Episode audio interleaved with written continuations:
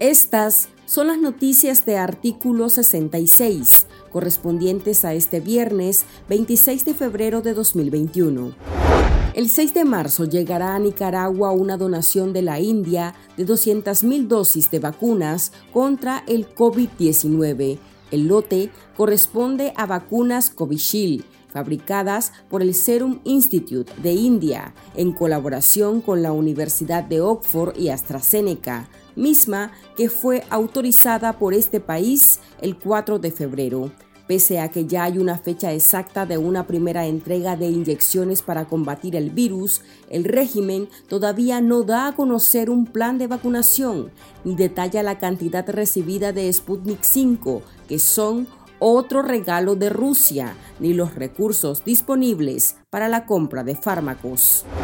El CENIT prometió continuar defendiendo y promoviendo los derechos humanos, pese a que la dictadura Ortega Murillo se ha apoderado de dos edificios de esa entidad, dependencias que fueron entregadas al Ministerio de Salud, que las convirtió en una casa materna, la instalación del CENIT en Managua y en un centro de salud, las oficinas de Huigalpa, con lo cual el régimen intenta disfrazar el robo, denuncia el organismo. Vilma Núñez advirtió a la pareja presidencial que la historia no va a perdonarlos y que un día cercano junto a sus cómplices tendrán que rendir cuentas ante la justicia y allí estará toda Nicaragua contando uno a uno sus crímenes.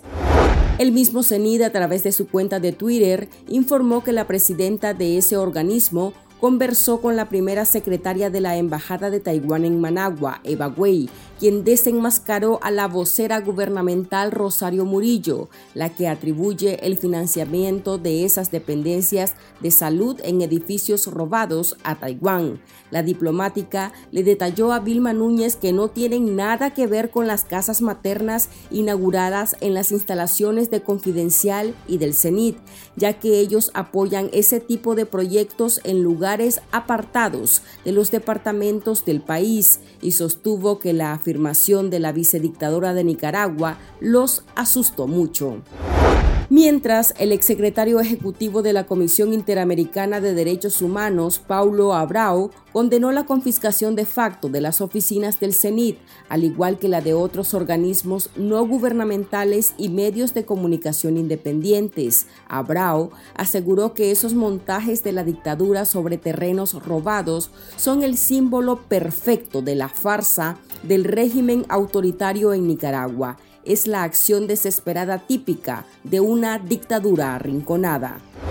Policías orteguistas se dedicaron a reventar chimbombas azul y blanco después que estudiantes de la Universidad Centroamericana reactivaran las protestas contra el régimen exigiendo la libertad del preso político John Serna, conocido como el Tigrillo, a pocos días de cumplirse un año de su detención ilegal. Eso, eso, mis revienta chimbombas, se escucha en el video grabado por una de las manifestantes al referirse a los oficiales que en un acto desesperado se dedicaron a aplastar los globos y eliminar el papelillo con los colores de la bandera de Nicaragua que usaron los ciudadanos para demandar la libertad del joven estudiante de ingeniería civil, a quien acusan de supuesta posesión y venta ilegal de drogas.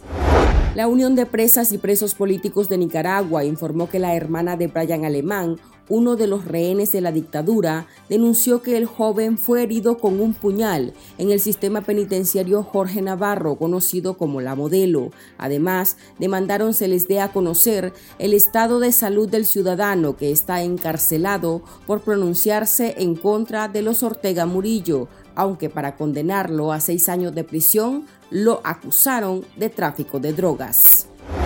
Estas han sido las noticias de artículo 66. Para esta y otras informaciones, visite nuestro sitio web www.articulo66.com. Síganos en Facebook, Twitter e Instagram y suscríbase a nuestro canal de YouTube. Les informó Marlin Balmaceda.